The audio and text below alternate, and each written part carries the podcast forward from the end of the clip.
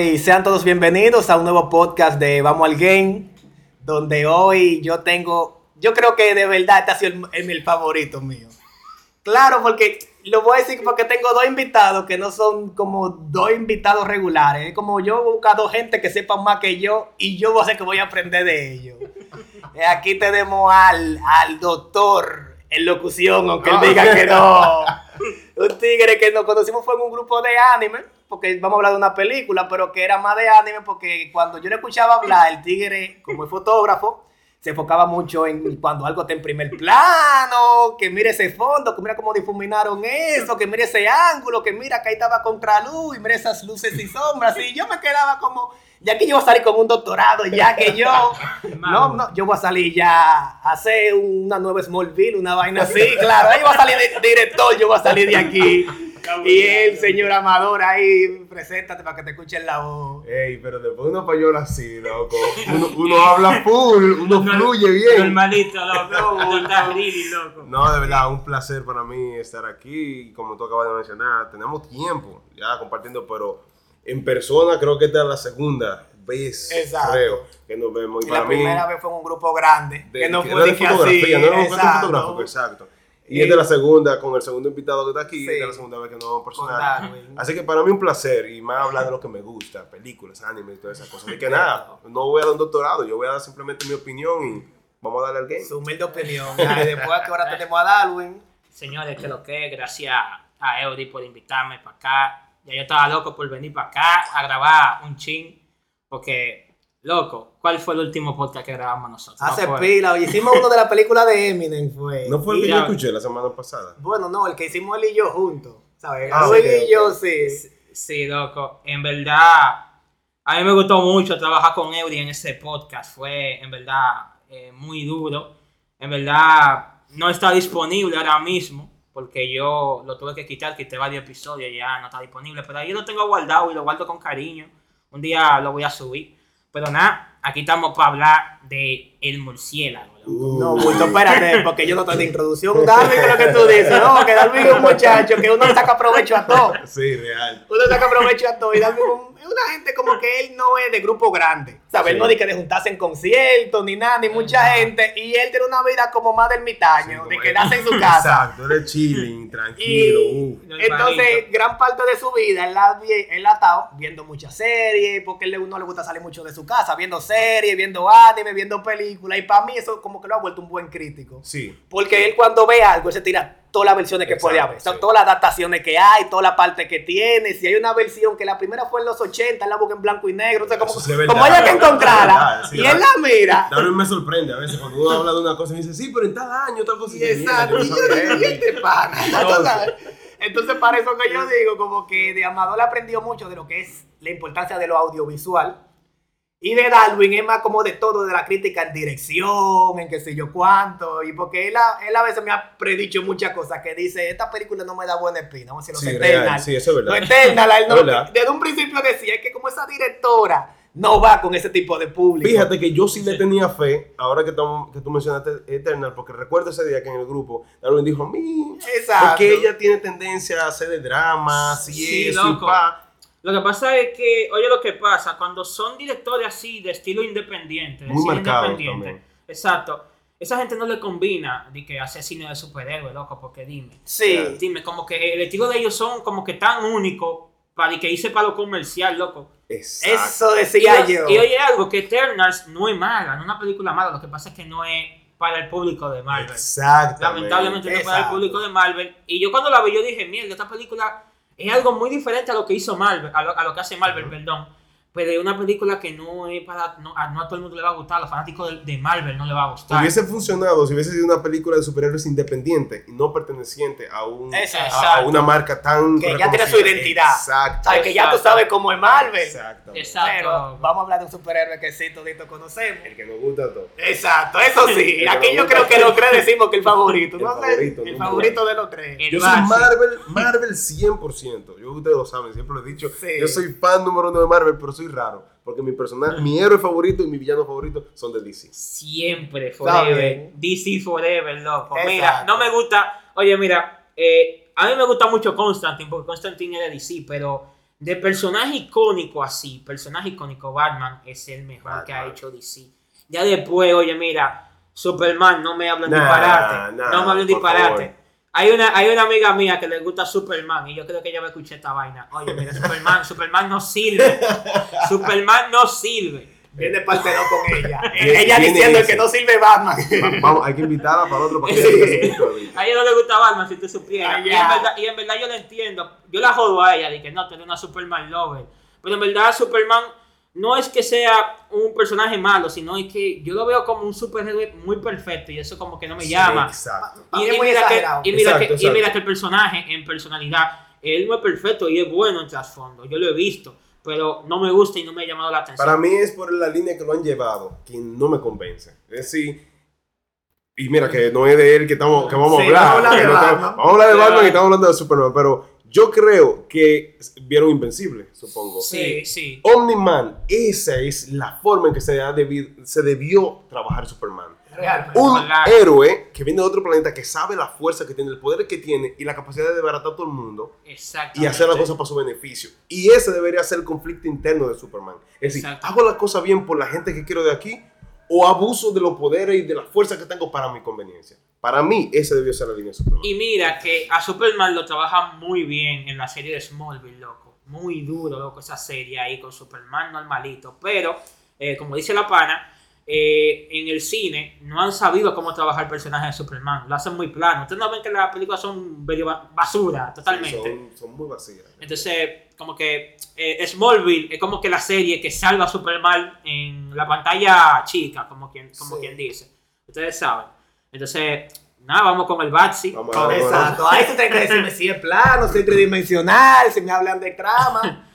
Pueden hablarme de lo que ustedes quieran aquí. Vamos a consensuarlo si hablamos del personaje en sí. Porque ya. Amador tiene una idea de agarrar de los últimos tres. Que. Darwin lo que lo quería hacer al revés, porque como estamos hablando, Darwin es un tigre que, es una vaina que se tira a televisión de los años 60. Entonces, te va a hablar del primer Batman, No, no, que era el que veía. Trujillo. Yo- que no. así. Los vi, lo que pasa es que eh, son muy difíciles para, que- para la gente que tal vez no va a escuchar poder Exacto. relacionarse con ellos, porque Sí. no todo el mundo vio esos Batman. Sí, yo Exacto. prefiero la idea de Amador, porque así, si le decimos los últimos tres, son Exacto. cosas que ellos pueden verla, porque Exacto. estamos hablando de de serie que el del Caballero de la Noche 2008, Exacto, ¿sabes? porque Que yo- lo pueden encontrar en internet Exacto. y ellos pueden ver si es de verdad o es mentira lo que estamos diciendo. Porque nosotros crecimos, señores, nosotros crecimos con el Batman, bueno, para mí, aunque no de mi época ese Batman, nacimos con el de Batman de, de ¿cómo se llama? De Michael Keaton. De, Sí, Sí, nacimos ahí. Sí, claro. Nacimos ahí. Después nos fuimos con Josh Clooney, que él lo sabe, que hizo un pésimo No, Batman. él, él no le recuerda eso. sabe. Tú le recuerdas eso a él y él se tira de, de- de Él lo cara. sabe, él lo ha admitido, que él lo sabe, que él no tuvo en la talla de ese Batman.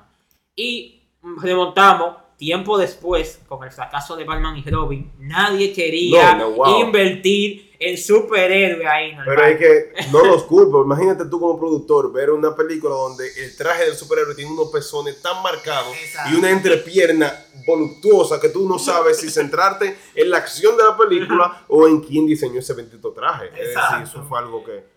Pero es Y- icónico, la gente lo y- recuerda es- por eso. Exacto. Sí. Y para el colmo ponen a Arnold Schwarzenegger como Mr. Freeze. Señores, por favor. Y fue un papel muy payaso. Sí, Muy por ¿verdad? favor, Sí. señores. A, a mí me gustó Uma Thurman como Poison Ivy. O bueno, y era venenosa, como la conocen toditos. A mí me gustó, pero es que la película en sí. Es la Yo lo siento mala. mucho. Yo le, yo le tengo cariño a la película porque yo la vi cuando era chamaquito. Igual, Sí. igual. Es una mierda. Es mala.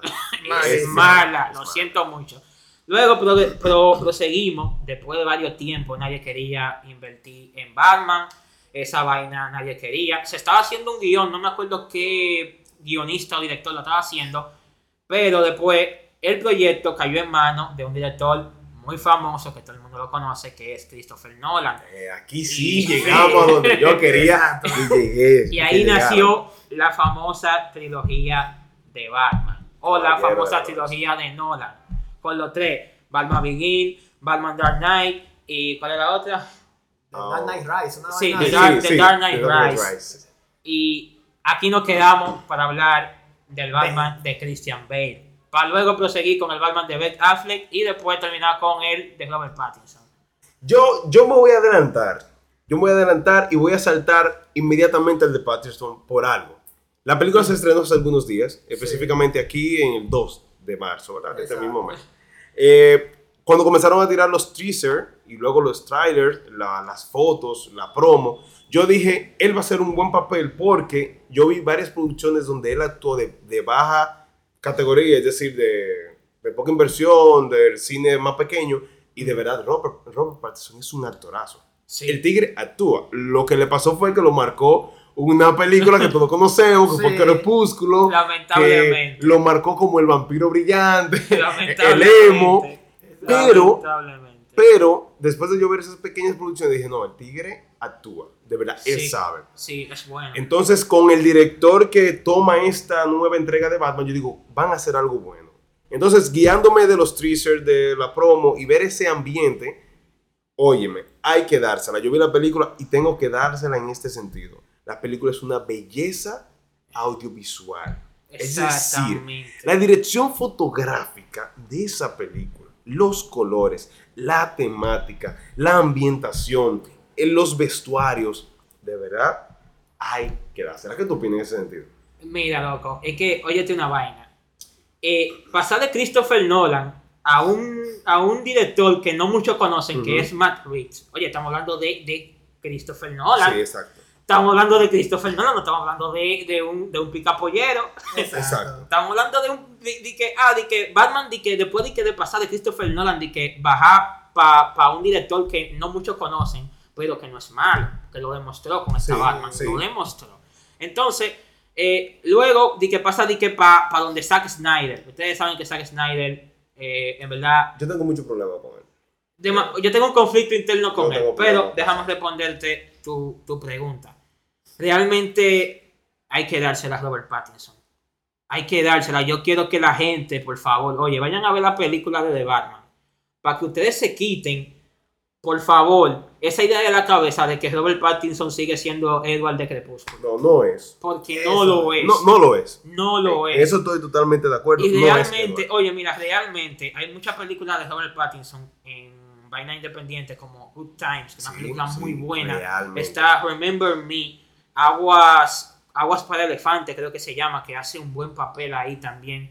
Tiene eh, Metrópolis. Realmente Robert Pattinson Es ha sabido, ha sabido llevar su carrera muy bien. Y es realmente, yo siento que él aprendió mucho de, de estar en Crepúsculo, porque él lo hizo fue para, para impulsar su No, carrera. claro, claro. Ya sí, Claro. yo no lo culpo por Claro, eso. Tú quieres abrirte camino en el cine, te dan este chance, vamos a darle. Y mira que salió en Harry Potter como Cedric. Él Exacto. fue, lo mató Voldemort y todo el mundo lo Sí. conoce a Cedric porque eso marcó mucho al personaje de Harry Potter. Exacto. Él no hizo mucho en la película, pero lo marcó eso. Entonces, de ahí pasó Robert Pattinson a, ser Edward de Crepúsculo y después se fue para independiente. Él supo cuidar su carrera y empezó a elegir. Eso fue lo mejor. papeles. Lo mejor que él hizo Claro. fue, después de Crepúsculo, déjame darme un tiempo en cine independiente, pequeñas producciones, Claro. pulirme como actor.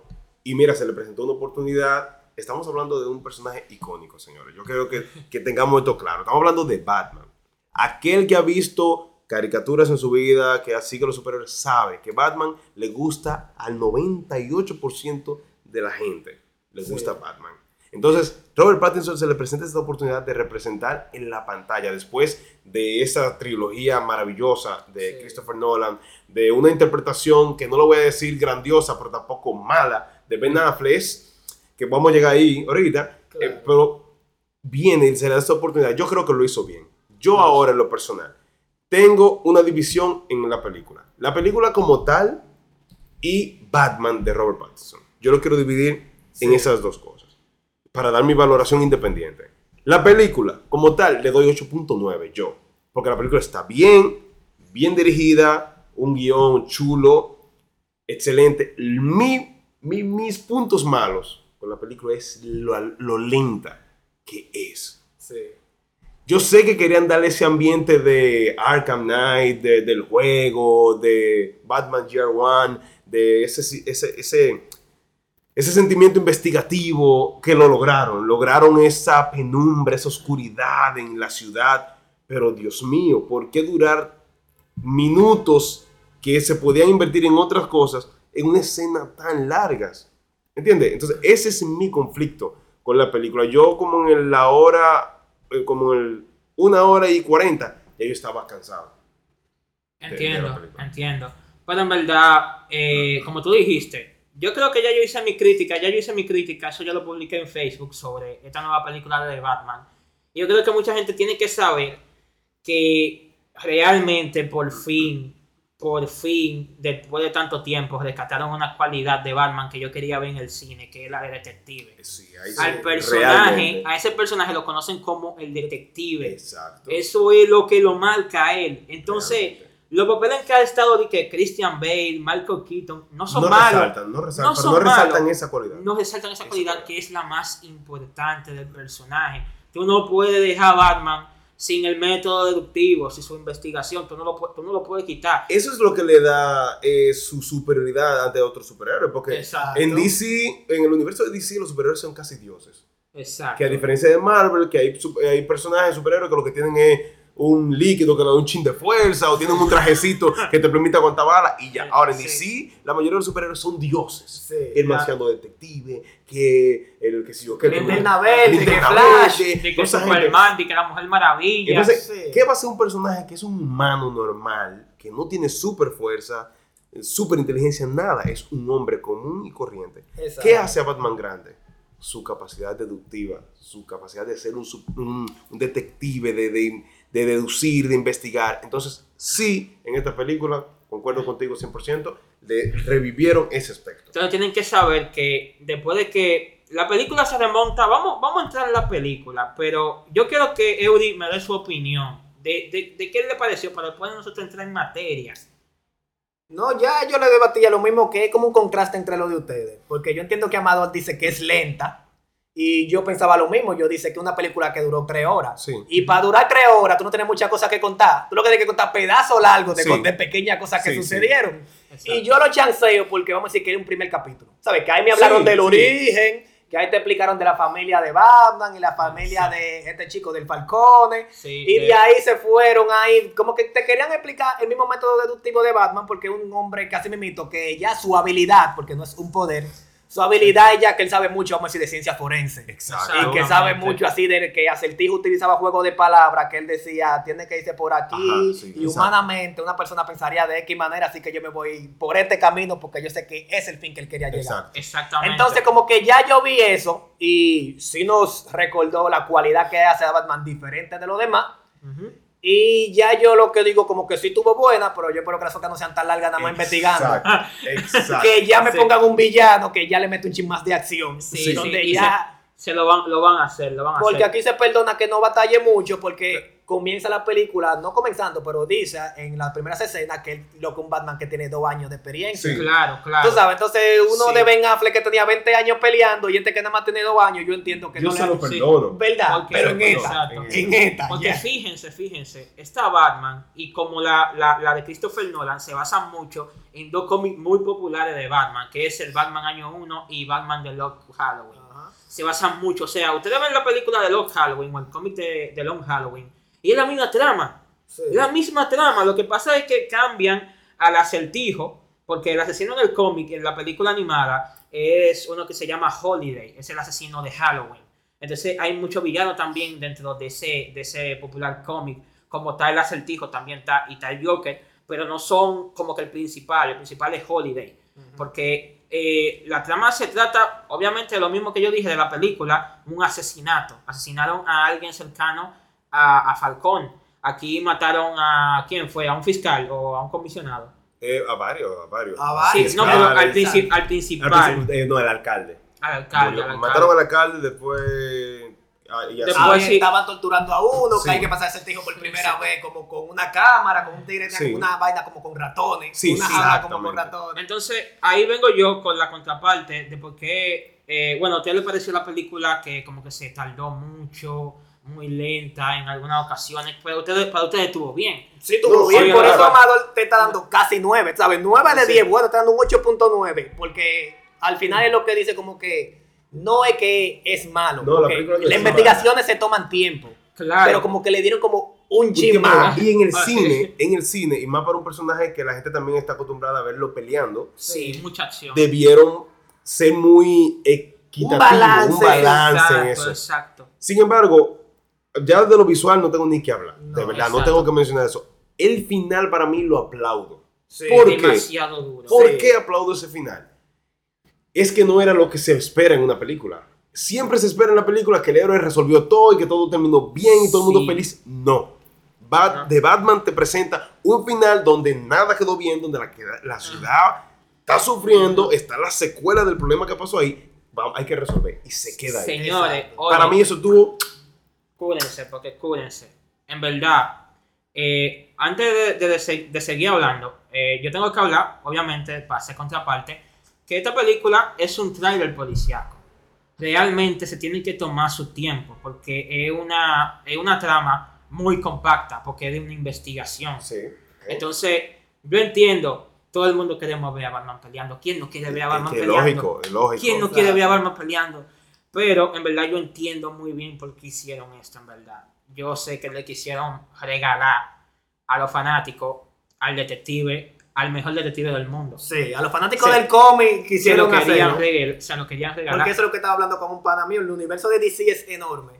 Ajá. Y con muchos personajes que son totalmente inteligentes, incluyendo los de Batman, porque los villanos son muy inteligentes como acertijo. De todos esos personajes que ellos tienen, Batman tiene que estar obligado en el top 5 de los más inteligentes. Exactamente. Claro. Entonces ella es una persona que ellos querían debutarte. Ujú. ¿Por qué no te puede estar el top 5 de lo más rápido, de lo más fuerte? Qué sé yo cuánto, pero en inteligencia. Ahí Tiene es que que- estar. Entonces ellos Sí. quisieron como, date eso. Aparte de la pelea, decirte, sí, pero toma realmente lo que, lo que te Lo que- engancha lo, él. Lo que te hace superior a Batman a, Batman de Por otro el- superhéroe. Y Exacto. siguiendo por la misma línea de Amador del audiovisual, a mí me encantó que la película cogiera el estilo noir, del cine negro. Sí. Bueno, el estilo noir, o sea, yo le digo noir para no joder mucho, pero eh, en verdad el estilo de Batman que cogió se llama neo noir, el nuevo cine negro, porque ya estamos hablando de un cine que tiene elementos como el color y ya no estamos hablando del cine negro del blanco y negro, Sí, tú claro. sabes. Entonces, recuérdense que The Lock Halloween es, una, es un cómic que coge mucha influencia del cine negro, como eh, la película del Padrino, eh, Sí. Cat Fear, o sea, toda esa mafia de gangster, película de gangster que tienen que ver con el cine negro, de un personaje oscuro, de un personaje que no es perfecto, que tiene sus problemas, que está tornado, una ciudad, la caótica, ciudad gótica. caótica, que siempre ha sido Mira, caótica. ustedes Exacto. saben algo. Para eh, mí la representaron muy bien en esta película. Sí, ustedes saben algo, que en verdad la ciudad gótica para mí es la ciudad del pecado. Sí. Literalmente la ciudad del pecado representada. Muy Así. bien. Sí. Y mira que Muy Frank, bien. que Frank Miller, yo no sé si ustedes saben quién es Frank Miller, pero Frank Miller es el director de, de Sin City junto Oh, con, claro, sí. con Quentin Tarantino, pero él hizo uno de los cómics más famosos de Batman, el más importante de Batman a- hasta la fecha. Eso fue colosal. ¿Ustedes saben quién es Alan Moore? El, No creador, recuerdo. el creador de Watchmen. Watchmen Oh, wow, ya yo sé El claro. creador de Watchmen. Oye, mira, la- eh, Alan Moore hizo una historia de Batman también que se llama The Killing Joke. Y también, Buenísima. exacto, buenísima, La, muy la amo. Esa película estuvo. Y Frank Miller hizo eh, Batman The Dark Knight Returns. Esas dos obras cambiaron al personaje por completo. Fue una, oye, mira, fue una revolución contemporánea esa, esa historia que hizo Frank Miller. Y eso fue lo que lo subió a él como, como un, escritor, un escritor de cómic. Y de ahí partió a hacer películas como Sin City. eh, hizo, creo que el guion de Daredevil también, aunque Daredevil es una porquería. sí, eso te iba a decir. no. O sea, el, o sea, el personaje yo lo amo, pero la película del 2005. No, la película. Recordemos que en ese tiempo todavía lo- el cine de superhéroes no era un cine muy explorado. Sí, Había sí. sido muy maltratado y muy. La gente no le gustaba porque veníamos arrastrando la historia ya del Superman famoso. No Sí. recuerdo cómo se llama el actor que murió. No el, icónico de Superman. Entonces, ah, fueron cines que no tuvieron mucho éxito. Entonces, viene Daredevil en una época donde todavía ni los efectos estaban al tope que están hoy, ni las direcciones de, de películas de superhéroes. Entonces, le fue mal. Yo me la disfruté cuando salió porque no se veía casi películas de superhéroes. Exacto, exacto, Y, es un personaje que siempre me ha gustado y lo vi ahí en una película y yo, wow, qué sé yo qué. Pero realmente la película es la, mala. uno la recuerda con cariño. Una- O sea, exacto. O sea, yo la tengo, oye, mira, yo la tengo que volver a ver de nuevo. Yo la veo. Es Sí. una película que yo la veo 30 Sí. veces. Sí. Y sé que es mala, pero me la disfruto. Claro, es que eh, eso es infancia, loco, es infancia. Entonces, eh, seguía con la línea del neo noir. O sea, el cine negro se notó mucho aquí. A mí me gustan mucho esas películas de estilo neo noir, como Old Boy, Driver, eh, Baby Drive creo que también es de ese estilo de cine. Entonces me encantó mucho que eh, en, et- en esta Batman, loco, Que se inclinaran por ese género. sí, le metieron feo, porque Sí, por- el noir es con colores así extravagante, como el rojo, así. Sí, la presencia de rojo estuvo muy marcada en esta película. Rojo negro, rojo, negro, rojo. Es, eso, y le quedó sumamente bien. Y siempre ciudad gótica de noche. Sí, real, real. eso, Creo que los únicos momentos que presentaban de día fue en el funeral y cuando estaba amaneciendo. Después todo, absolutamente. Creo que el lapso de tiempo que se cumplió fueron como tres días. O Sí. cuatro. En toda la película fueron como tres o cuatro días de lapso de tiempo. Sí. Porque comenzó todo de que el 2 de qué sé yo qué.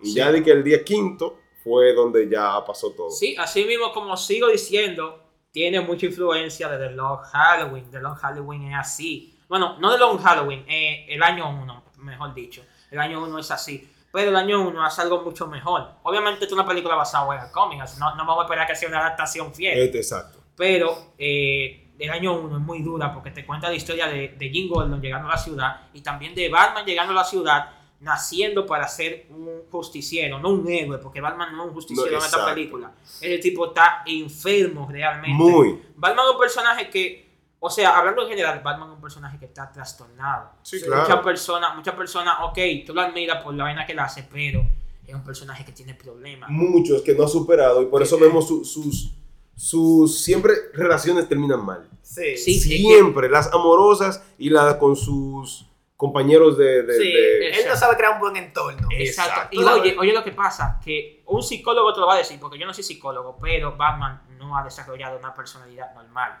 Batman tiene, oye, yo te puedo decir que Batman hasta tiene trastorno eh, de la personalidad antisocial. Ese pana no puede, ese pana es inestable. Realmente Y lo sí. que él hace es que va a salir a la calle a desatar su vida, loco, a Es que descargarse. Por eso es que él decide ser como un animal que, Un animal que nocturno. no tú, exacto, nocturno, que tú no lo ves como que fue una ardilla, como, ay, sí, mira qué lindo, échale Sí. comida. Tú ves murciélago y tú lo que sales corriendo, tú sabes. Sí. Oye, oye, que a mí Y- me gustó mucho el inicio de la película. O sea, hablando Como ya de él- fotografía, ir narrando, Bruce Wayne narrando, yo tengo dos años. Y esas escenas de, de los, de los crímenes en Ciudad Sí, Gótica, loco. la señal, la gente mirando la señal y, y Y, asustándose. y el lado oscuro, loco. Sí, y, oh. oye, sugiriendo a Batman. Y Batman no estaba ahí. No. El miedo Es- era. El pavor, eso es algo que también aplaudo. Crear miedo, tensión y pavor sin Lo- ni siquiera el personaje estar en cámara. Loco, el personaje no estaba ahí, loco. Era solamente un lado oscuro. La, la vaina, la señal, la batiseñal y un lado oscuro, lo que la gente y los villanos. en para, Y, la- y los villanos, pero en para. ese, va, va a salir de Va a ahí. salir de ahí, va a Va salir, salir de ahí. Eso lograron final, salí debajo de un metro, donde están los tigres paleando. Ahí sí salió heavy. Me encantó, loco. Me encantó esa intro, loco. Entonces, en lo personal, mi valoración en la. Estamos hablando de la película en general. Porque Sí. yo quiero ahora que. Hablar del personaje, Del personaje sí. como, como Sí, porque tal. yo quería hablar de eso. Porque Sí. como Darwin dijo que no, él está como trastornado Sí. y todo, quería que ustedes, ustedes supieran que su eslogan en esta es yo soy venganza. Yo soy. Yo soy un antivalor. Ajá. Él dice, Sí. yo como yo, yo, yo tengo resentimiento. Yo vine a romperle los huesos a la gente. Eso es lo que está Exacto. Yo no estoy en Entonces, amor.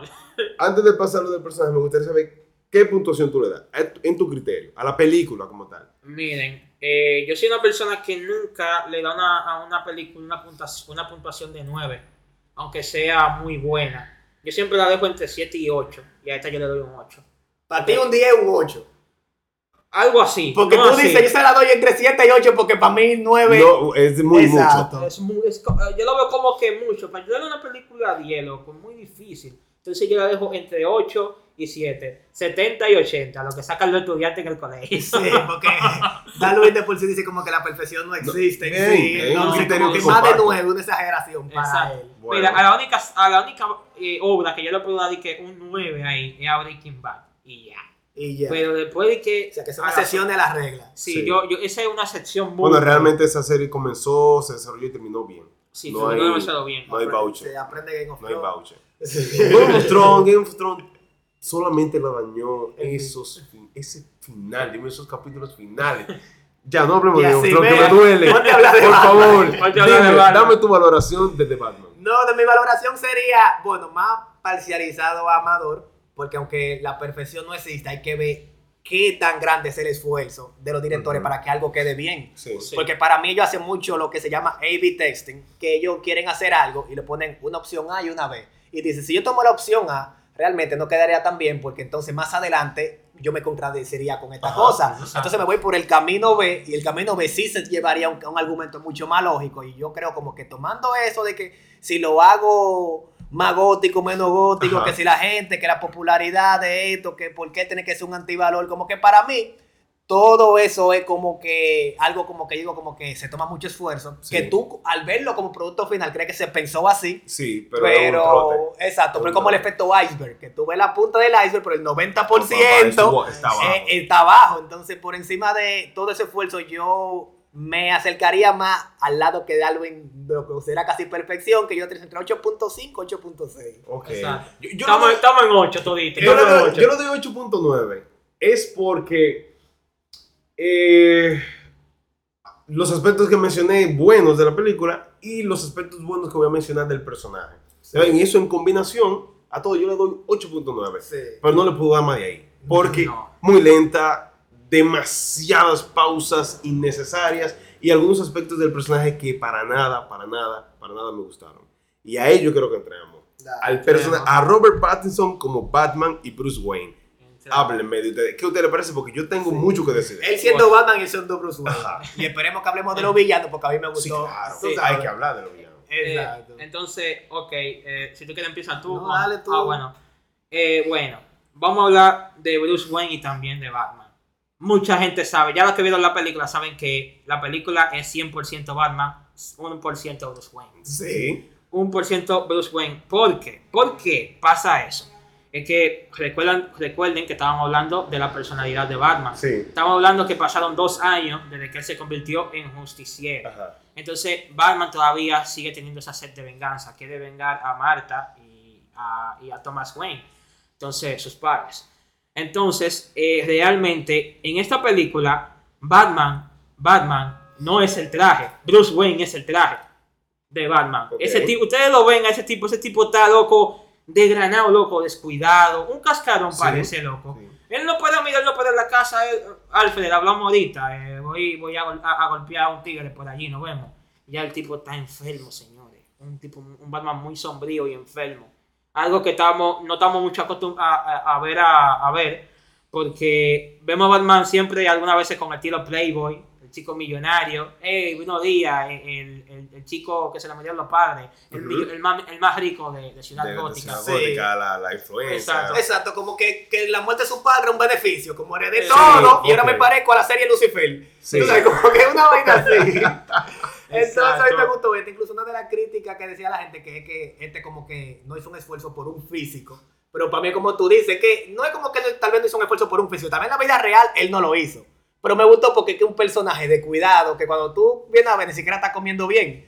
Tú sabes, Ajá. entonces como que para mí incluso como hasta eso, de que no haya estado tan inflado como un Ben Affleck, a mí como que lo tomé en cuenta para hacer un buen Batman inicial. Yo se lo perdono. Yo se lo Sí, perdono. sí. Mi problema es que no debió ser tanto. Es decir, tú me vas a plantear el hecho de que eres un Batman comenzando, que todavía no has encontrado el equilibrio entre tu, entre tu, tu alter ego de, de, de, de antihéroe, De antihéroe. de, justiciero Exacto. y de tu vida normal, pero Exacto. no me lo lleves tan al extremo, porque es necesario ver cómo tú te estás relacionando ahora que regresaste a Ciudad Gótica, cómo tú estás relacionándote con el entorno de la ciudad, no siendo Batman.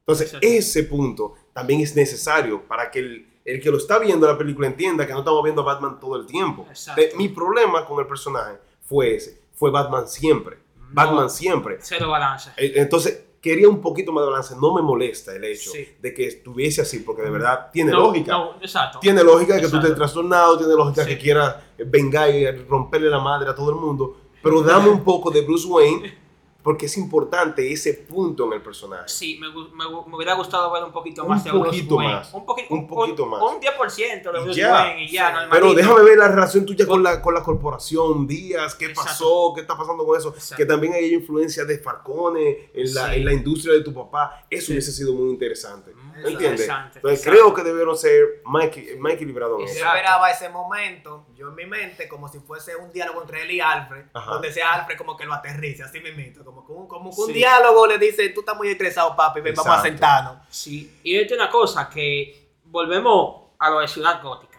pero otra vez con Batman porque estaba hablando del Sí, personaje. ya en no sí. hablando del personaje en sí. Eh, realmente hay, hay, hay un diálogo que me gustó mucho cuando Bruce Wayne estaba en el motor. Él estaba diciendo, esta ciudad está destruida, pero yo tengo que sacrificarme. O sea, o sea, está él dijo, "E- esta ciudad está destruida, no sé si tiene salvación.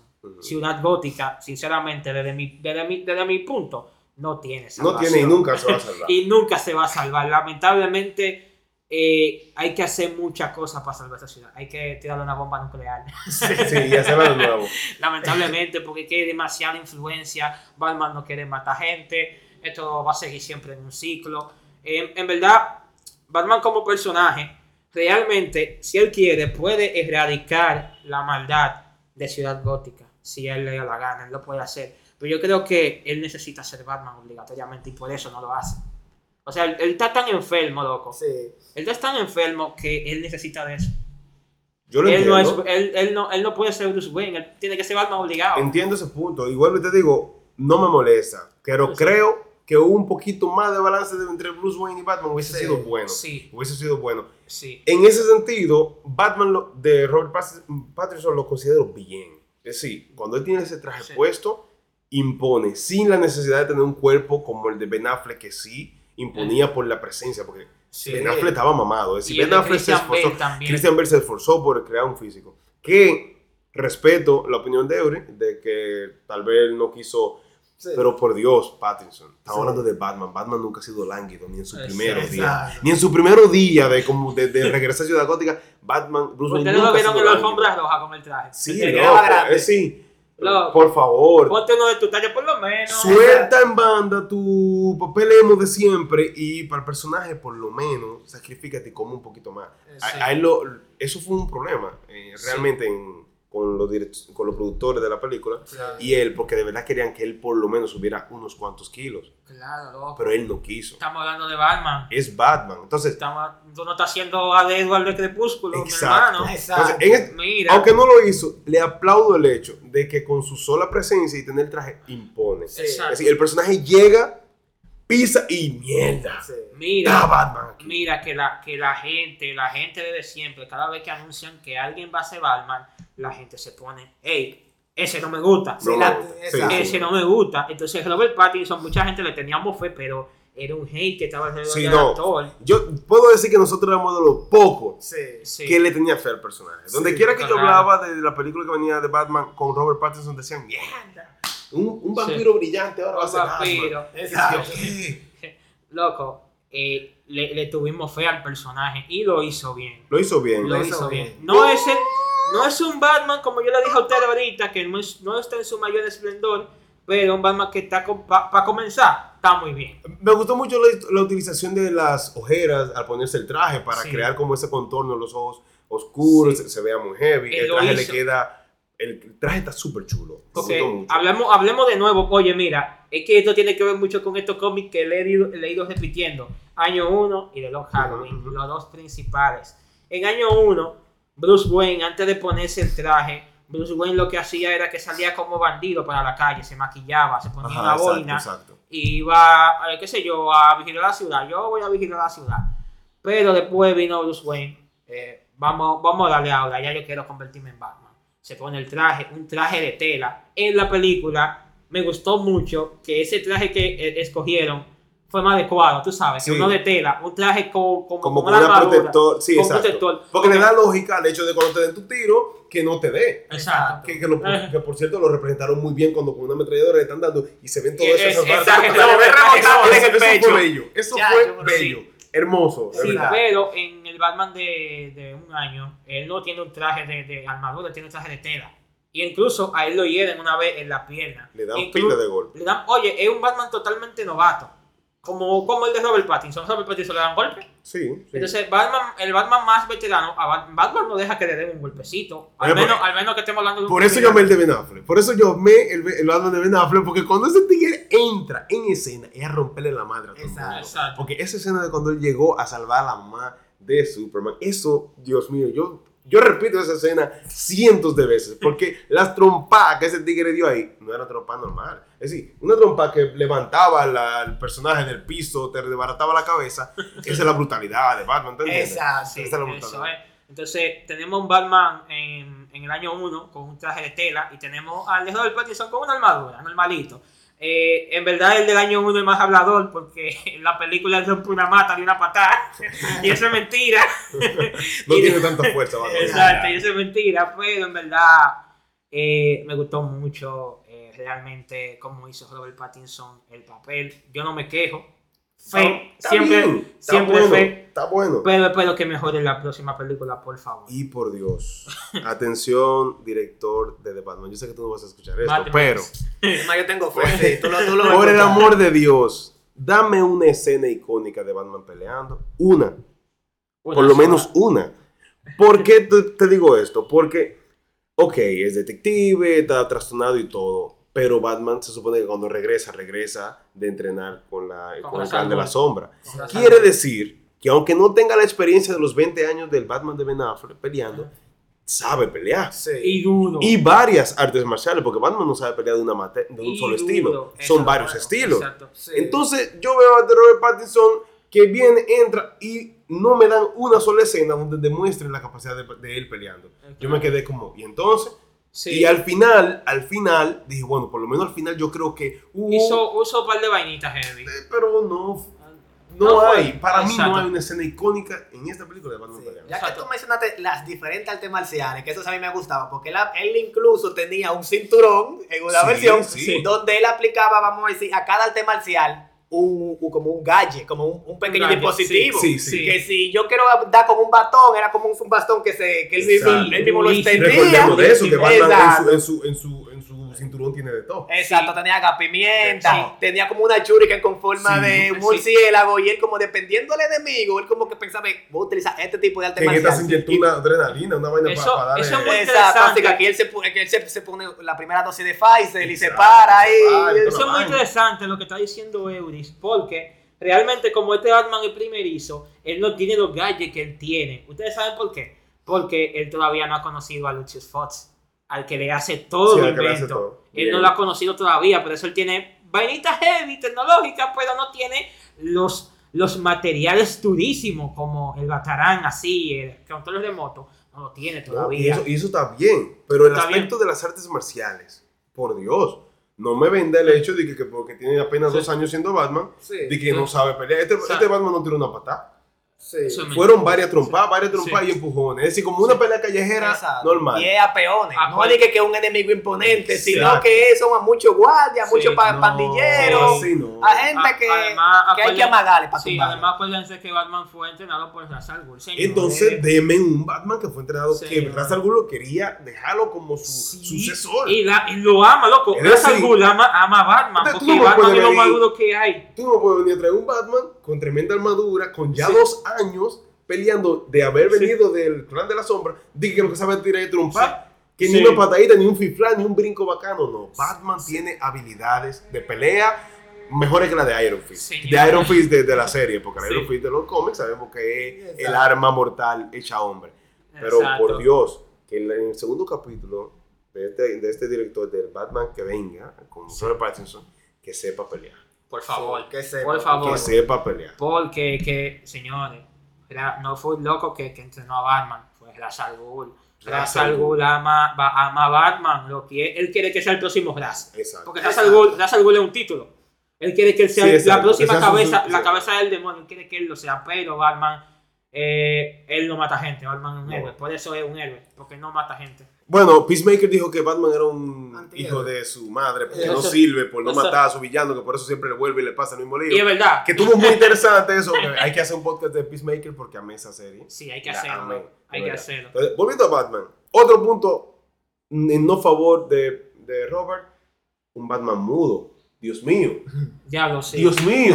Si, si Robert Pattinson dijo tres palabras en las tres horas de película, fueron muchas. Entonces, ¿cómo así? Yo te entiendo que tú estés trastornado, yo te entiendo que tú tengas tus problemas, tus discusiones, pero Batman al menos la expresa. Porque Sí. de Ben Affleck no hablaba mucho, pero decía tal y tal, y tal cosa, necesitamos hacer esto. Loco, Ya. loco, no me gusta eso, loco, lo que tú Pero hiciste. fue mudo. Pero este Batman era mudo. Es decir, Sí. Alfred, no, porque recuerda esto, Bruce y él. Y ya, Ya. ya, está, ok. No, que yo que Bruce, Sí. Sí. De por Dios. Sí, porque Batman habla incluso con los villanos que le están dando golpes. Dime, Coverpot, ¡pum! ¿Qué tú hiciste, Exacto. Exacto. Eso es que le gustaba interrogar al enemigo mientras le daba. Sí, y le, y, le, y le cogió un brazo y se lo tuerce para rompérselo. Sí. Te voy a dejar, te voy a dejar tuerto, y que tuerto, te voy a dejar ñoco. Háblame. Entonces, habla. Entonces, este Batman para mí fue muy mudo. Entonces, eso para mí le bajó mucho. Sí, Punto. sí, porque entonces no vimos cómo, cómo Robert Pattinson se desarrolla como Bruce Wayne. No sé, un poquito. Tú sabes. Entonces, yo, puntuación a Robert Pattinson como Batman, porque te voy a dar dos, como Batman y como Bruce Wayne, como Bruce Wayne, como Bruce Wayne cero. Estoy siendo extre- extremista, lo sé, No, pero pero, está bien, está pero bien, está lo bien. voy a hacer porque no hubo Bruce Wayne. Pero como Batman, como Batman, yo le voy a dar un 6.5. ¿Por qué 6.5? Por los puntos que mencioné. No diálogo, no pelea, y eso para mí le baja mucho. 6.5 porque tampoco fue malo. Es decir, un No. Batman imponente que con tan solo pararse ya la gente le tenían en para. Cómo se ve con el traje está buenísimo. Es decir, bien. 6.5 para mí. En verdad, para mí como personaje, a mí me gustó, tú sabes, no lo voy a catalogar, pero en verdad estoy, de acuerdo, estoy muy de acuerdo con tu opinión, realmente. Entonces, eh, vamos a hablar, vamos a salir un poquito de Batman para volver de nuevo con él, pero vamos a hablar de personajes como Selina Kyle, Pero espérate, ¿qué puntuación tú me le das a Batman? Eh, A Batman. A Robert Pattinson como interpretó. a Robert Pattinson. Yo le doy un punto más, un 7, un 7. Christian Bale sigue siendo la más Eh, criminal sí, que hay. para mí está. yo le digo el Batman eterno, ya Eh, para mí sí, ese- Yo me eterno. voy a morir pensando que es Christian Bale. Christian Bale, es que, es que bueno, hay Es que ser, hay que ser, hay que ser coherente porque Christian Es un Bale actorazo. Es un actorazo, Entonces, señores. Un pana que está la par. Es más, hasta supera a DiCaprio. es Y vengan duro. toditos. Es Y vengan duro. Ey, toditos. tú acabas de dar un punto muy fuerte. Y vengan Eso es toditos. muy fuerte. Eury, ¿cuánto tú le das? No, yo me voy con Darwin 7 máximo. Y Siete, ya, siete. no más. Máximo, ayud no, ni más ni menos. Ni más ni menos. Ayudándolo, Vamos. perdonándolo porque Sí. es la primera. Sí, Exacto. exacto. Vamos Ya de- ayudándolo. Exacto, sí. Ya sí, después ya si la hace- próxima engorda y habla más. Sí. y Y, pelea sí, más. y pelea. Tiene que hablar más porque él se, con- él se convirtió en Jesucristo al final de la película. Por la vaina. Sí. Ah, sí. no. Tiene que hablar más. Agarró una vaina que prendía La- la- rojas. Y La todo el mundo venganza. le siguió, todo el mundo Sí. le siguió. Sí, cargó una carajita. Y él dijo, él dijo, ya, te- ya no tengo, ya, ya no puedo hacer más venganza. Yo tengo que hacer algo más. Tengo que salvar a gente. eh, me parece que fue Naruto que le susurró al oído, güey. Sí. Yo era como tú. Yo era como Yo era como tú. Loco, algo que me gustó mucho es que hubo un personaje que estuvo presente en dos escenas, en la iglesia y en el final. Un personaje que estaba hablando con Bruce Wayne. ¿Quién Que es ese personaje? Yo no sé. Muchas personas, muchas personas decían, hasta yo me incluía, que ese personaje era el asesino de los padres de, de Bruce Wayne. No es él. Lamentablemente ese personaje era un reflejo de Bruce Wayne. Recuérdate que él decía, yo soy la venganza. Y al final de la película, cuando él se encontró con el mismo sujeto, que estaba del bando del acertijo, haciendo revolú en la ciudad, él le preguntó, ¿quién eres? Y él, dije, y él dijo, yo soy la venganza. Y ahí fue que Batman dijo, yo soy, yo soy este tipo. Como que él vio los errores de ese tipo. Sí. Y ahí fue que él reflexionó y dijo que yo estoy mal entonces. Sí, yo soy, si ese tipo es la venganza, y la venganza es así, entonces yo soy así. Y no me gusta lo que estoy viendo. No me gusta la venganza No me gusta. desde que- fuera. Me estoy viendo cómo me ven a mí y no me gusta eso. No me gusta, tengo que hacer algo más. Aunque sigas metiendo miedo, como siempre, porque yo soy el miedo, pero tengo que hacer algo más. Tengo, yo tengo que dejar esta sed que me está matando a mí. Esta venganza me está matando a mí. No me está dejando, no me está, no- mm, va a acabar con mi vida. Es cierto lo que dice eh, la gente, como Catwoman, le dice, esta ciudad va a acabar contigo.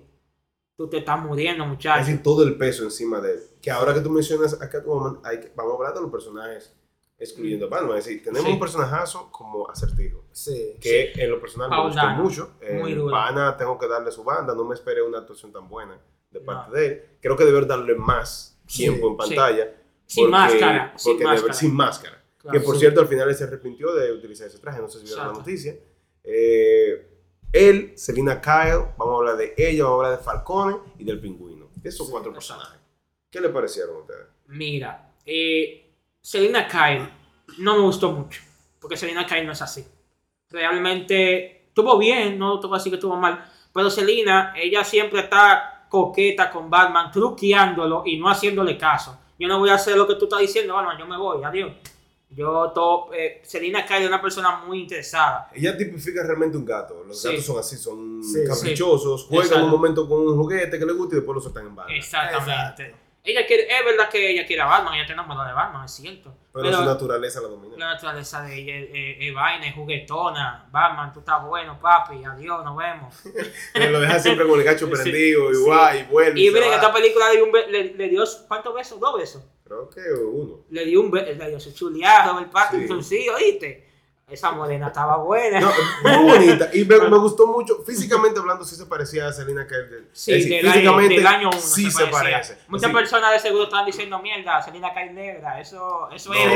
es que ella sí, Tiene ella- una más ella sí, no es blanca. Es que ella no es blanca. Es que la- Kyle no es ¿Tú blanca. sabes por qué la tienen como blanca y rubia? En verdad, hay, hay en cómic que ella es así, porque eh, Tim Burton también la hizo así, como que rubia, Michelle Pfeiffer fue que la Sí. hizo. Pero Selena Kyle es una, una persona que tiene, eh, que es flaquita, tiene, tiene cabello negro así, que recortado, Corto. corto. En, en el año 1 ella más morenita, en algunas versiones más, tiene una tez más blanquita. Una Halle. Berry de Catwoman. La, Exacto. Catwoman de, de Halle Berry. Exacto, la de Halle Berry es la, es la verdadera, Sí, como quien dice. Catwoman. Tú sabes. Entonces, muy. Tuvo heavy la Selena Kyle, pero. Como que le faltó más presencia en la película. Exacto. Me Yo sentí como que fue que la pusieron para que le haga compañía Batman y siente solo, pero. eh, Tampoco, tampoco tanto así, porque Selena no le hace tanto caso a Batman, loco. Oye, es más, en año 1, cuando ellos se encontraron por primera vez, Selena se fue a trompar con, con, con Bruce. Eh, Bruce estaba en el barrio, en el barrio, la zona roja, tú sabes, donde está la prostituta. y se encontró con una chamaquita. Y esa chamaquita es, amiga de, de, de Selena. Incluso ustedes ven la amiga que aparece en la película, que Sí, la la- matan. la. Esa tipa es la personificación de chamaquita. Entonces, eh, Batman está peleando en el barrio, arma un, revolú y viene Selena de un techo y da una trompa a Bruce. Se va a pelear con el loco durísimo. Y Bruce peleando con ella y dándose trompa.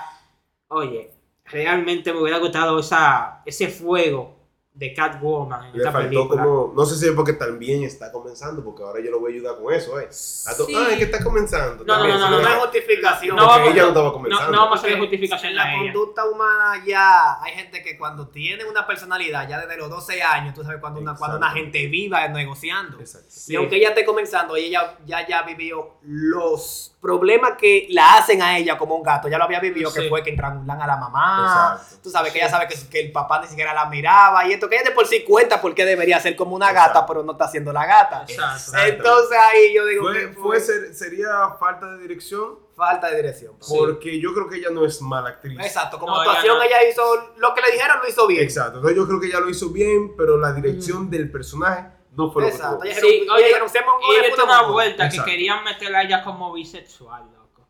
Siempre queriendo joder con la vaina de género. Bueno, tú sabes que lamentablemente ahora mismo eh, producciones que no se inclinan en algo, por ahí no quieren darle salida. Sí, Sí, y es cierto que el personaje en los cómics muestra bisexualidad, es cierto, pero querer destacarlo eso como personaje, eso no está, señor. Exacto, porque podemos hacer la agenda de la inclusión. Pero si tú eres un buen abogado, no porque tú fuiste pájaro y tú tuviste un cliente pájaro que te enseñó todo. Sí. Tú, puedes, tú, sabes, tú puedes ser una persona que no muestra sexualidad y hacer tu trabajo bien. Como que esa agenda de inclusión no la hallo bacano, pero no, no debe ser algo importante del personaje. Incluso le preguntaron a la actriz que, que ella se cómo, ella se, cómo ella se sintió haciendo Catwoman y que si Catwoman era bisexual, que era verdad. Ella dijo, bueno, yo te voy a ser sincera, eh, en realidad la amiga de ella presuntamente era la pareja de ella. Y en yo pensaba que sí. Hasta yo también pensaba, lo llegué a pensar. Sí, bueno, en la escena donde ella entra y todo, y bueno, yo digo, bueno, se van a besar. o sea, Exacto. Estaba Sí. dando como ese aire. Sí, pero Matt Reeves dijo que esa no era la intención de esa, de esa escena, que eso estaba muy lejos de, de ser eso. Incluso ella tam- también dijo, yo pensé eso también, pero no, no era así en realidad. Simplemente amigas. Bueno, pues yo en lo personal concluimos, creo que estamos los tres de acuerdo de que. Catwoman, ella no fue mala actriz, sino que Mm. fue una mala dirección del personaje. Le damos un Exacto. 4 de 10. Un 4 de 10. Sí. Pero no por culpa de ella. No, Exacto, Ocupa de la por dirección. dirección. exacto. Bien, Exacto. vámonos con Falcone. Señores, Falcone. Por fin Falcone. Jesucristo lo ponen porque ese tipo es el dueño de Ciudad Gótica completa, El papá. Ese tipo, El, el dueño- titiritero detrás de todo. El dueño, el dueño de Ciudad Gótica es ese sujeto. Él, él sabe quién es que va a ser el alcalde o, y quién no. No, el Kitty pone. Exacto. El Kitty pone. El Kitty pone. Pero, oye, ¿qué pasa? Que también hay una contraparte, que es una familia mafiosa, que es de Salvatore Maroni. Ajá. Esas tigres son en pleito que andan. Incluso, en la crítica yo, que yo hice, yo puse eh, la presencia de Falconi y la ausencia de Maroni, porque Maroni no aparece, está Sí. muerto. Ya que, como dicen en la película, que tiene mucho que ver con la trama, yo- por eso yo digo que el guion de esta, de esta película es muy compacto. Muy, o sea, me refiero muy compacto, que es muy centrado, que todo tiene que ver con todo. O sea, todo está relacionado con todo. Eh, lo que pasó con Maroni, la traición de Falconi, Falconi y la ratalada. Acuérdate que estaban diciendo que la ratalada era el pingüino. Sí, por, Porque por la referencia esa- que un pingüino y una Sí. y la rata y una, una vaina también, los pingüinos tienen alas y esa vaina. Exacto. Entonces, Falconi es un personaje muy importante para los inicios de Batman. Él muere, ok, él muere, él se muere, está bien. Pero él es muy importante en lo, en lo que es Gotham, o Gótica, Ciudad Gótica, él y Maroni. Y me gustó que por fin mucha gente que no sabe de cómic dieran y conocieran a ese personaje. Ya lo habían mostrado en Gotham, en la cine en Gotham, pero no sé, eh, que yo recuerde, si yo no me estoy equivocando, En él- películas creo que yo no lo había visto. en la película yo no lo había visto, ni lo había visto, ni lo han mencionado. Exacto. Y, Wow, sí, realmente. exacto. Y mira que en año 1 hay un conflicto muy heavy, porque está Jim Gordon. Jim Gordon está, está en contra de la corrupción. Y tú sabes que todos los policías de, de Ciudad Gótica son corruptos. sí. Él es el Él único es el bueno. único. Él es el único que- bueno. que, aunque no estamos hablando de la serie, pero Gotham a mí me gustó. Claro. La serie porque te, te trabaja mucho más la parte de Jim Gordon que la de Batman en sí. Y volvemos de nuevo con los dos cómics de Lord Halloween y Año 1, que también le dan mucha importancia a la a Ciudad Gotham o a la serie gótica. Le dan- oye, se basan mucho, esos cómics son los dos principales en lo que se basa la película casi, que tienen que ver con Batman. Ustedes nada más tienen que ver la trilogía de Nolan y tienen mucho que ver con The Lord Halloween, con la intervención de, de Harvey Dent como Sí, dos caras. como el alcalde y eso. O sea, tienen mucho que ver, son cómics muy importantes en, en la historia de Batman. Yo me sorprendí con la elección del personaje, del actor para ser eh, de Falcone. No me lo esperé cuando lo vi, porque ya lo conocemos bastante de, de Transformers, a, Sí. a ese actor. Sí. No me lo esperé ver eh, representando a tremendo personaje como Falcone. Para mí lo hizo bien. Sí, lo hizo bien. Eh, Aunque me gusta más el Falcone de la serie, Sí, el porque que- al ser como mayor y como viejito. representa como esa, esa autoridad El ya. padrino. Exacto, el Exacto. padrino, el dueño de todo. Un tigre con experiencia Exacto. que dijo ah, lo Que con, con que tan solo llega todo el mundo, mierda, llegó Falcone. Llegó ¿Tú el entiendes? tigre. Eh, Eso me gusta más desde la serie, pero este lo hizo bien en el hecho de que manejó bien los hilos de su poder, Sí. demostrar esa, esa sagacidad del personaje. Y que Así mira, que- no le dieron mucho foco, pero fue bueno también, tú sabes. A todos le dieron su, su, su participación, Su momento, luz- su luz verde le dieron a todito. O sea que yo, yo no me quejo de eso. ¿Qué, Falcón, ¿Qué puntuación tú le das a Falcone en esta película? A Falcone, como no salió mucho, vamos a ayudarle, vamos a darle un 6. Un 6, vamos a darle un 6. Un 6 de 6. Vamos a darle. De porque, porque es un personaje. No, pues tú le un diste un perso- 10 de 10. Es que eso es exacto. di- di- Tú le diste un 10 de 10. Es lo que no O le sea- gusta decir 10, porque ahorita di que yo le doy un 8 Sí, como pero ya tú le diste un 10. Sí, yo le, di, yo le di un 10 porque es un personaje que no. Tú sabes, es un, ustedes me entienden. Sí, es un personaje que, que no tenía que dar tanto, pero no. no Y lo no- que dio lo hizo y lo, bien. y lo que dio hizo bien. Entonces, vamos a darle un 10. sí. Vamos ¿Y a darle un 10. Sí. Bueno, está bien, ahí yo no. Bueno, vamos a dejarlo en 10 ya, porque Sí. total. No, no tenemos tampoco que esperar que sea un super, super villano Exacto. tampoco. Como personaje secundario está muy bien. Está bien. Está Exacto. muy Para ser un bien. personaje secundario. Está muy- Entonces, ahora el pingüino. Pa- sí, para terminar ese aspecto, dos personajes, el pingüino y el acertijo. Señores, simplemente God. Simplemente God. Esa gente demasiado duro, loco. Demasiado duro. El pingüino, loco. Me gustó bastante. Colin Farrell, mira. Me gustó muchísimo. Me acordó a los juegos. Me gustó. Me acordó a los juegos, loco. Su actitud, su actitud, su, su risa, Batman de que dándole y él. Pero eh, cuando se vieron en el, en el club, me gustó Sí. mucho esa interacción entre Eh, los dos personajes. Me, y me gustó que el club se llama como el club de él, que él Sí. tiene siempre, el Iceberg Lounge. Es verdad. Me encantó, loco. Ya, y mira que el pingüino de Tim Burton, yo creo que mucha gente se ha quedado con ese, que es un gordo así, gordísimo y con la nariz así de pingüino. Sí. Pero en verdad el cover pot de verdad se ve como el de Colin Farrell. Él se ve es así. Lo que pasa es que un chi- es un más chiquito. Él no es grande, como, Sí. como en la película, porque él es grande. Ahora, yo, yo amo el cover photo de la serie de Gotham. Sí, Yo amo a ese cover photo. Ese, ese Mm. chamaquito para mí hace un pingüino es muy bueno. increíble. Es muy bueno. Increíble, le da mucho trasfondo al personaje Sí. para saber toda su historia. Pero, no yéndonos a la serie, sino siguiendo aquí en la película, Sí, yo no, lo, no voy a abundar mucho en el pingüino. En realidad me gustó. Excelente. Punto. Me gustó cómo se ve, me gustó su presencia cuando. Y miren, dije que, van, que van a hacer una serie spin-off de, de, de... No me agrada la idea, pero tampoco me disgusta. No, porque- Vamos a esperarla. Sí, vamos a esperarla también, porque no, no vamos a hacer y que... No vamos a hacer, ¿cómo se dice la palabra? Eh, Hago fiestas, no vamos adelantando. o sea, no vamos, no vamos adelantando los hechos. Bueno, Vamos, vamos a esperar a ver. vamos a dejarlo bien. A Porque ahorita gustó. estábamos hablando de, de, de Suicide Squad 2, que iba a ser una porquería, Y rompió. y rompió. y rompió. Rompió. Entonces con Pingüino nos quedamos, yo le doy 10. Yo también lo Ok. dije. Yo Está también, a, a mí me Me gustó. A mí me gustó hasta cuando una de las escenas que más me gustan es esa, cuando la acorralan y le dicen, no, que el pingüino es Sí. la rata alada. Y, Y él dice, no. pero tú sabes que se parece mucho a una rata con alas. Un Batman, un un- un murciélago. Un murciélago. ¿eh? Él le dice como, tú te das cuenta que tú pareces una ratalada. Exacto. Ustedes son estúpidos. Exacto. ¿Sabes? Es una escena que yo puedo guardar más de esta película. buena. Y Sí. cuando lo dejaron eh, amarrado, que él comenzó a caminar, Sí, ahí caminó, hizo caminó como un pingüino. pingüino. Porque Sí. caminó así y eso le quedó Excelente. Sí. Ahora bien, el villano principal de esta película. Bueno, manito. El El Don acertijo. Acertijo.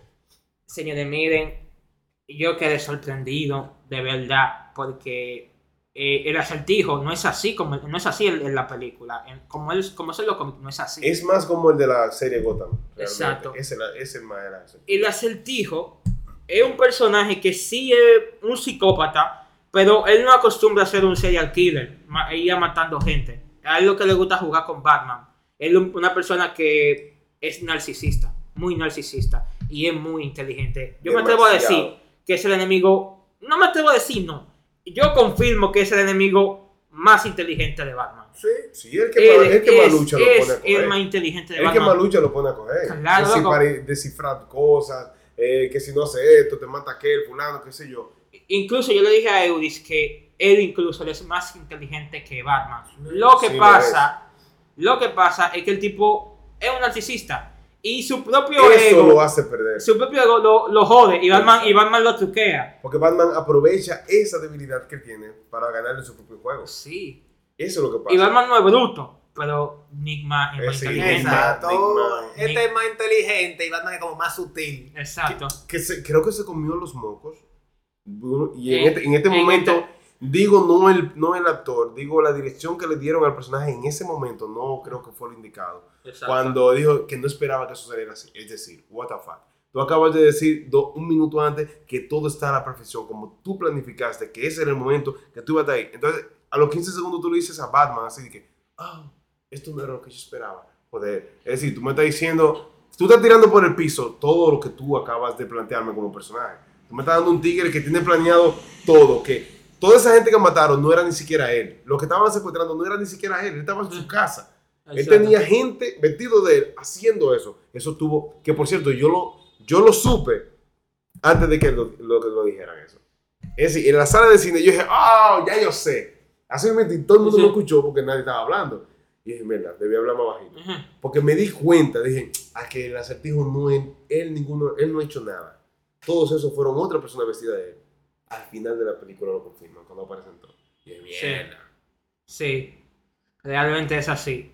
Por eso es que eh, yo digo de que lo mostraron como un serial killer, pero como tú dijiste, es el modus operandi y la esencia del acertijo. Sí. Hace que la gente lo haga por él. Exacto. Él no va a joder ni va a vaina. Ahora, Exacto. el traje no me gustó. No, No.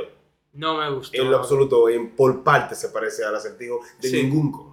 Es decir, el acertijo siempre viste Elegante. elegante, elegante, con su gorrito icónico. Entonces, Está bien, no me le ponga el gorrito con los colores verdes, si tú quieres Sí. no me utilices el color, no me le pongas los enigmas, los enigmas, pero por favor, dámele un flowcito, porque Una el de Gotham, el de Gotham fue poco a poco que le fueron dando el flow, él Sí. usaba un trajecito normal, Sí.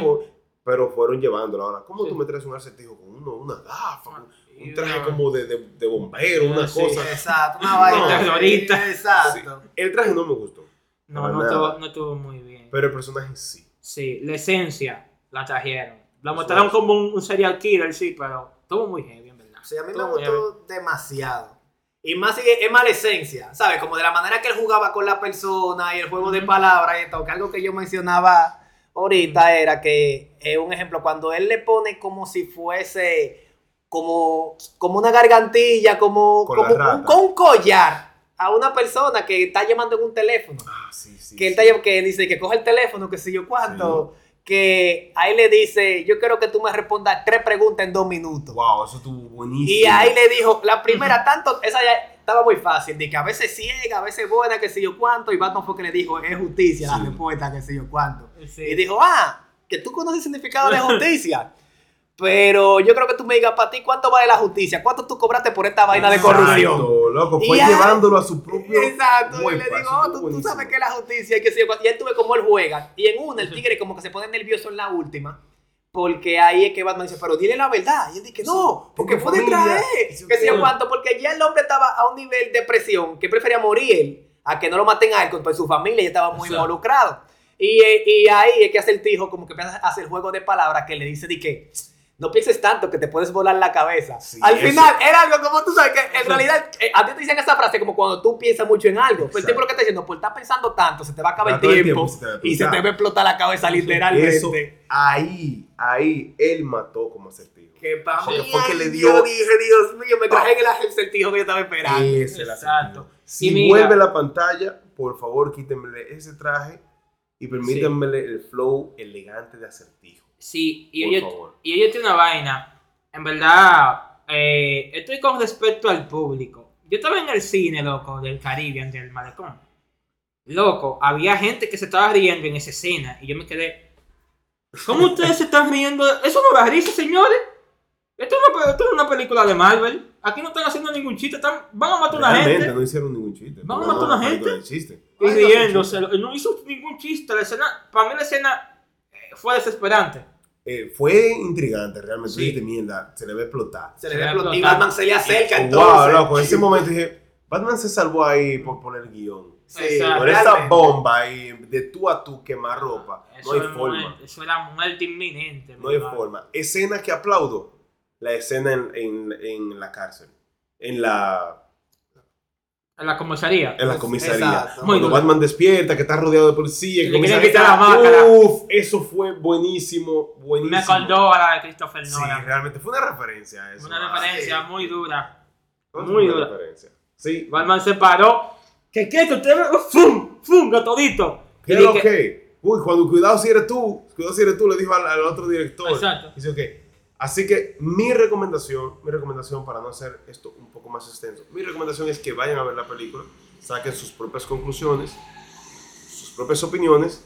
En lo personal me gustó, es una película que yo sí vuelvo a ver, no como Eternals o. Dune, que no las veo ni muerto, la, ninguna de las dos. Pero esta de Batman sí me atreveré a verla. Así que vayan, disfruten la belleza visual, la narrativa, ese desarrollo de personajes. Buenísimo. Y vamos a esperar la segunda, a ver qué nos trae. Exacto. Antes de acabar todo, antes, antes de acabar con todo, la verdad yo quiero traer otros dos puntos más. Dale. Otros dos puntos más. El personaje de Jim Gordon estuvo muy flojo. Eh, sí. Estuvo Ese, muy ese no es el. Jim Gordon que acompaña a Batman. Exacto, estuvo muy Hasta que lo, hasta, hasta el de la película de Zack Snyder estuvo mejor. Exacto. Eh, que es el dueño del Clarín. Sí. Que estuvo haciendo de, de Jim Gordon. Lo hizo mucho mejor. Demasiado flojo y Gordon no es así. Gordon es un tipo que anda peleando en la calle, metiéndose el lío también con Es Batman. temerario, es temerario. Es Sí. decir, no le para a nadie. No le tiene miedo ni siquiera a sus supervisores. Exacto. Eh, ese tipo se va con, oye, hasta con Falcón, si él quiere. Ah, Él se dis- la va. lo- los diálogos de Jim Gordon con Falcone, con, con esa gente de mafia, son diálogos fuertes. En los Sí. diálogos que se muestra que él no le tiene miedo a nadie. Loco, están así que en año uno, Gordon, no es, Gordon es un personaje que no es corrupto, una persona muy... Eh, ¿cómo, ¿Cómo se dice una persona? Él no es corrupto, él es muy justo. Sí. como quien dice, él es muy recto, él es muy recto, pero no es un personaje perfecto. Y en año 1 te muestran cómo la ciudad gótica va, va acabando con él, lo va destruyendo, una ciudad, le dije, la ciudad del pecado, una, una- una ciudad que te, te está matando a ti.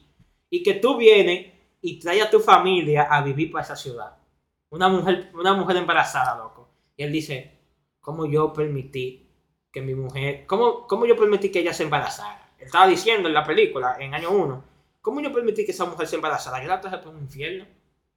Yo realmente, yo no sé qué yo voy a hacer aquí. En esta, en esta ciudad me pueden matar de una vez a mí. Y él, Tato, le voy a dar para adelante. Yo voy a yo voy a limpiar Ciudad Gótica. Yo la voy a limpiar. Y el tipo se, se ha puesto loco, que el tipo quiere acabar con todo. Por eso, con la uni- a la única persona en la que él confía es en Batman. Sí, porque es que todos los policías son corruptos. Nada más tiene a Batman. Por eso tú no ves la película que. porque es que tú confías más en él que en nosotros? Nosotros somos tu compañero, eh, eh, Go- Gordon. Y Gordon, bueno, es que ustedes son corruptos. Exacto. Batman me ha demostrado fidelidad hasta el día de hoy. Exacto. Va- es, es con Batman el que yo puedo contar. O con Harvey Dent, que no aparece en la película. Que posiblemente aparezca en la próxima. Vamos a ver, porque, bueno, el de, de, Nolan fue un buen Harvey Dent. Sí, y un Harvey Dent que no, que duró solamente esa película, para que tú veas. Fue muy bueno. y fue bastante heavy, una construcción muy dura. Entonces, eh, ¿cuál personaje me queda? Yo creo que son toditos. Esos son. Esos son toditos. Ah, antes que se me olvide, me gustó mucho. Muchas personas no saben esto. Yo sé que no saben este dato curioso Dale, sobre Batman.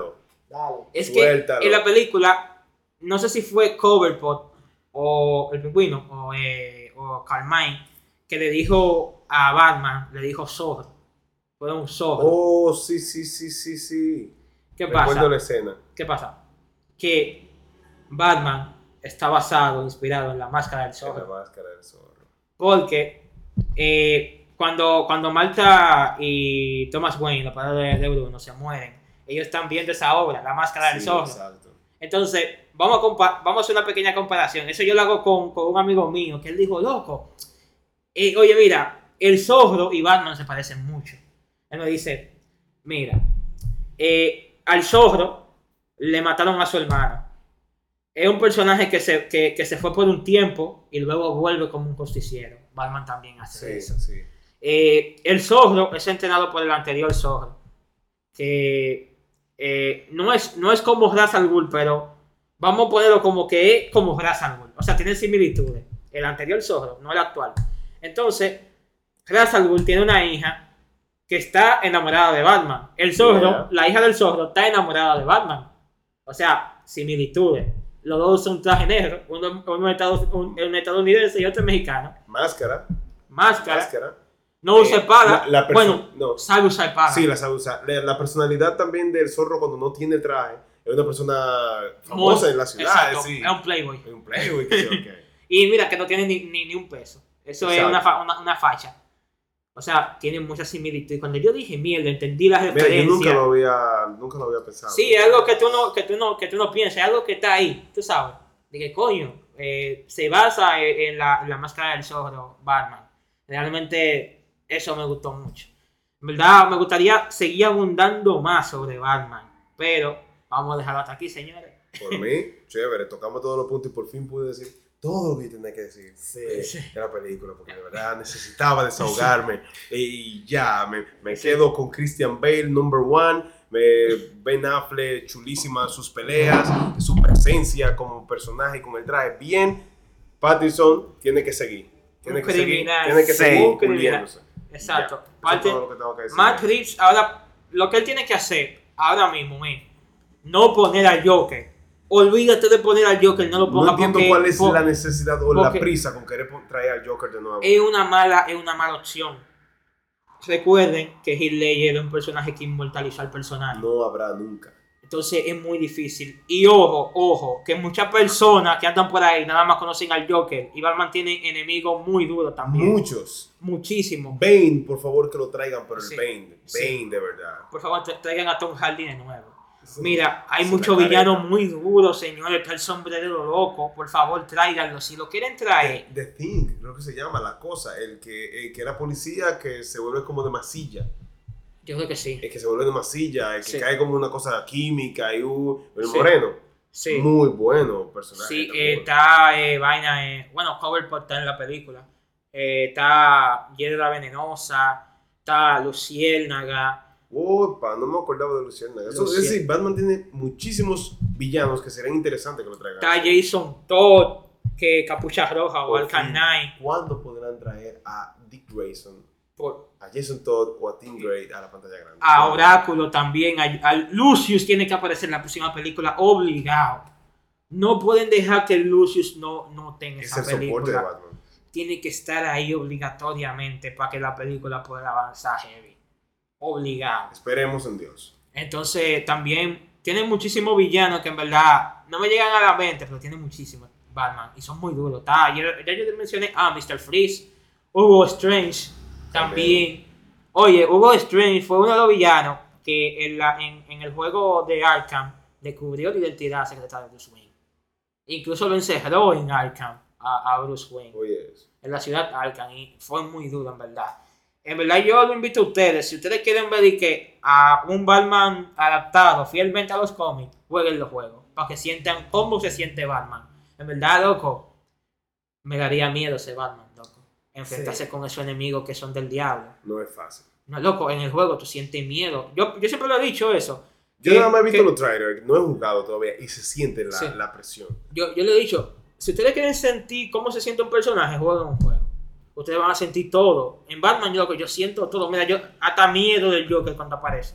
Porque el Joker en la última Arkham, que es la Arkham Knight, que es la última, la última de la saga, Joker está muerto, pero eh, Joker te, te inyecta, estás infectado con la sangre del Joker. Y Joker tú lo ves en la visión. Yo no sé si ustedes conocen a- al Batman que, que ríe. ¿Ustedes no lo conocen? Creo que he visto imágenes. El no- Batman que ríe es de, un, de otro universo, que es un Batman, a un, un Bruno que la sangre del Joker lo, lo, lo transformó. Y ahora es un Batman asesino y mata gente. Un Batman muy raro. Yo se lo voy a enseñar a ustedes ahorita. Pero nada, eh, gracias a Eury por invitarnos, en verdad. Muy heavy hablar con ustedes, loco. En verdad yo quería ya hacer este podcast, estaba desesperado. Diablo, yo quiero hablar de Batman. Yo quería que llegara el sábado. Yo, güey, ¿dónde es? ¿A qué sábado. hora es? ¿Dónde. ¿Dónde es? Estaba muy heavy. Nada, vamos a comer pizza, señores. Tenemos hambre. Le paso a ustedes por no venir a los podcasts. Exacto. Bueno, si que le mandamos fotos. Exacto. No, para mí un gusto también, Eury, de verdad, gracias por la invitación. Para mí ha sido un placer compartir eh, y hablar de lo que nos gusta.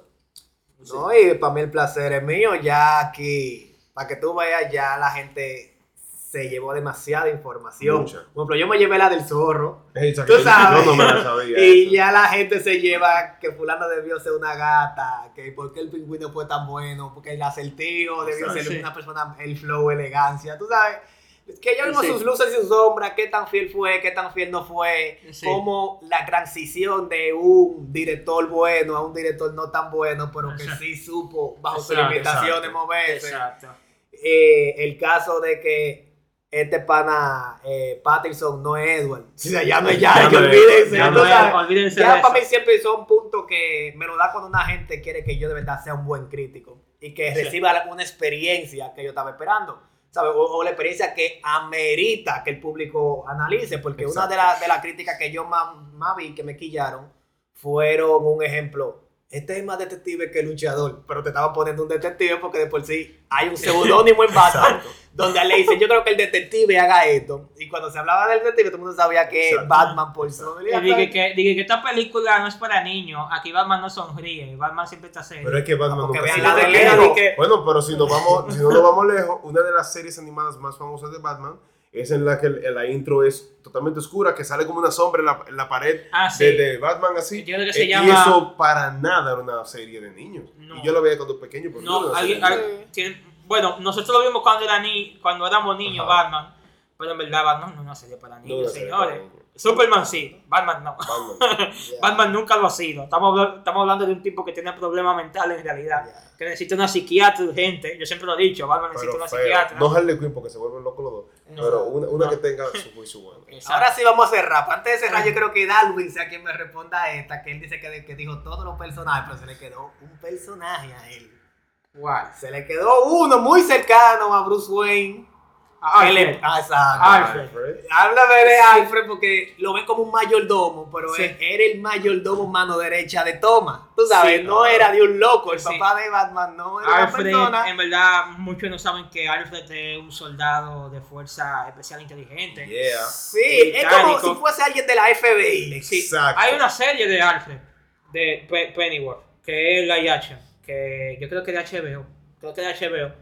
La estaba viendo, es muy heavy en verdad, no la he acabado, pero es muy interesante. La gente eh, le, le resta mucho a Alfred, pero Batman sin Alfred no es nada. Eh, No. Exacto. Batman ha sobrevivido muchas veces a la muerte porque cuando llega a, la- a su gua- guarida está Alfred esperándolo. Alfred Sí. le ha mandado el carro en el momento que necesita. Alfred Sí. lo ha ayudado a construir trajes. Alfred le ha investigado pistas. Le ha, Alfred ha Sí. hecho la mayoría del trabajo de Batman. Alfred ha hecho casi la mitad. Sí, Sí. incluso en Gotham, Alfred es que le enseña a pelear, Bruno. Sí. Le enseña a pelear heavy y le enseña de. Creo que le enseña muchos trucos, porque tú sabes que es soldado. Sí, exacto. Y de Sí, inteligencia, que exacto. conoce muchos Y mira que Alfred es una persona muy importante para Batman. Porque si matan a Alfred, Batman se convierte en el diablo. Y Sí, mata, ahí y mata va a ser Batman. Y mata a cualquiera. Sí, por eso yo decía ahorita que, en un- que en un momento yo quería que si Batman lo aterrizaban para que sea más Bruno, fuese en un diálogo con Alfred. Sí. Porque Sí. aquí lo que yo vi que Alfred sí lo ayudó fue cuando dieron una noticia de que su papá mandó a matar a una gente, sí. que Alfred dice, a ti te contaron media verdad. Sí. Y media verdad, una mentira completa. Tu Exacto. papá no lo mandó a matar. Tu Exacto. papá se lo entregó a Falcone. Sí. Pero no sabía que Falcone iba a tomar No, una decisión tan Sí. extrema al nombre del papá de él. Entonces, Exacto. Falcone Para hizo lo poder que le utilizarlo como manipulación. Exacto, y después Exacto. decir, recuerda que tú mandaste a matar una, una gente conmigo. Él te dijo, yo no te lo mandé a matar, pero bueno, yo lo maté por órdenes tuyas porque tú me dijiste que haga lo que tenga que hacer. Sí. Tú sabes, entonces ya era como una Alfred- mala interpretación de la verdad iba a ser Falcone. Y para mí yo dije, tú, Alfred es un personaje muy importante Muy. para, para el crecimiento. Muy importante. de Batman. Porque Alfred es como, es, es como el soporte ético. El Sí. soporte ético, emocional y social de Bruce Wayne y de Batman es Alfred. Sí, es decir, claro, quien le loco. recuerda a Batman que él es un ente social, que Sí. tiene una empresa, que Sí. es Bruce Wayne, que tiene que mantener arriba el, el apellido de su familia, es Alfred. Sí, Exacto. y mira que Alfred lo dice, yo no, yo no supe cómo criarte, porque yo no soy un tipo que tiene experiencia en eso. Yo, obviamente, tú tienes muchos problemas eh, y Alfred no pudo hacer mucho, porque Alfred es loco un mayordomo, loco. Exacto. Él, tú- yo, no soy, yo no soy tu papá. Pa- Ok, Ah. pregunta. ¿De ¿Cuál es su Alfred favorito? ¿El de, Christ- el de Nolan, el de Ben Affleck o este? A mí me gusta Ay. más el de, el de Nolan, si tú supieras. El de Nolan se ve como un padre. Sí. Se ve como Es un más padre. como lo que debería ser. Sí, pero el de, el de Ben Affleck, que ese yo creo que lo hizo, no me acuerdo cómo se llama. Yo no me sé el nombre del actor. Él es, él es- ustedes saben quién es ese actor. Eh, yo me acuerdo, yo no, ya, yo me acuerdo el nombre de él, pero yo le voy a decir una película en la que él trabaja. Y también en una serie muy famosa de un cómic, adivinen, del que estábamos hablando ahorita. Eh, Watchmen. Daredevil. Watchmen. Ah. Watchmen. Watchmen, él es, él es, eh, él interpreta a Vaina, a Ozymandias, en Watchmen, viejo.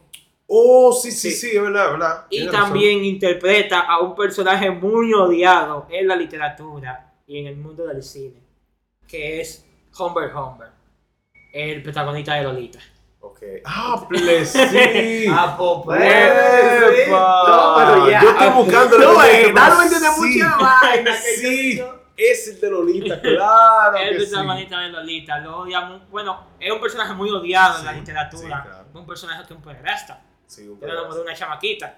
Es un personaje, es un, ese actor es muy bueno, no me acuerdo su nombre ahora mismo. Entonces, en definitiva, ¿con, con, con ¿Con cuánto te queda? ¿Con cuál yo me quedo? Te voy a ser sincero, me quedo con, con, Chris- con el de Christian Bale, porque es Michael Caine. y yo amo, y, y yo, y, yo, y, y ese tipo, ese tipo Yo, yo me quedo porque es que él, él representaba como ese padre que Bruce Wayne necesitaba. Sí. Y como que sabía ponerle su puesto como, güey, ¿qué es lo que? No eso, Exacto. esto, señor. Sin, Sí. sin pasarse del límite, Sí. lo hacía. Con todo respeto, usted está mal. Y me, está mal. y me- y me gustó mucho el final de, de, la, de la trilogía de Nolan, porque Alfred va a viajar y se sienta en un lado y ve a Bruno feliz con Sí, su familia. Sí, loco, y lo ve, diablo. Qué felicidad. Porque él se lo dice en la película. Yo siempre voy de vacaciones para París, yo me siento a darme un cafecito. Y Bruno hace eso mismo. Y lo ve para pa, pa, pa veces. Fue muy, fue muy bonito muy esa, esa vaina. Pero nada, ya vamos a, vamos a dejarlo hasta aquí porque es que Batman es muy duro. Dema- hay- demasiado que hablar siempre. Hay de demasiadas cosas que hablar, señores. Demasiado cómic. Demasiadas cosas, loco. Mira, el de Killing Joke es muy duro, señores. Ese cómic, demasiado duro. Pero nada, fue un gusto, loco. De nuevo estar aquí compartiendo. Ojalá en otra próxima entrega de otra película podamos, podamos compartir Se- de nuevo. Se nos reunió Batman. ¿Sabes? Pero ojalá y nos reúna otro también. Eh, Sé que nos va a reunir Doctor Strange. Con- sé que- Sí, Sí, así es. realmente. Ojalá hablar de. Hay, hay- habrá que juntarnos para hablar de Doctor Strange, man. Tú sabes. Abundar más en personajes como, como Spider-Man. Como, como Constantine también. Personajes que están fuera de esta liga, eh, family friendly. Hablar de personajes más oscuros de DC, como yo, como, como Constantine, como lo mencioné. De Sadman, que es un personaje también muy famoso. y que tiene una construcción, eh, es decir, una división de, de pensamiento muy interesante. Exacto. Entonces, bueno, hasta aquí, señores. Gracias por, por sintonizar. Vamos al game. Gracias por Israel no llegó, así que está bien.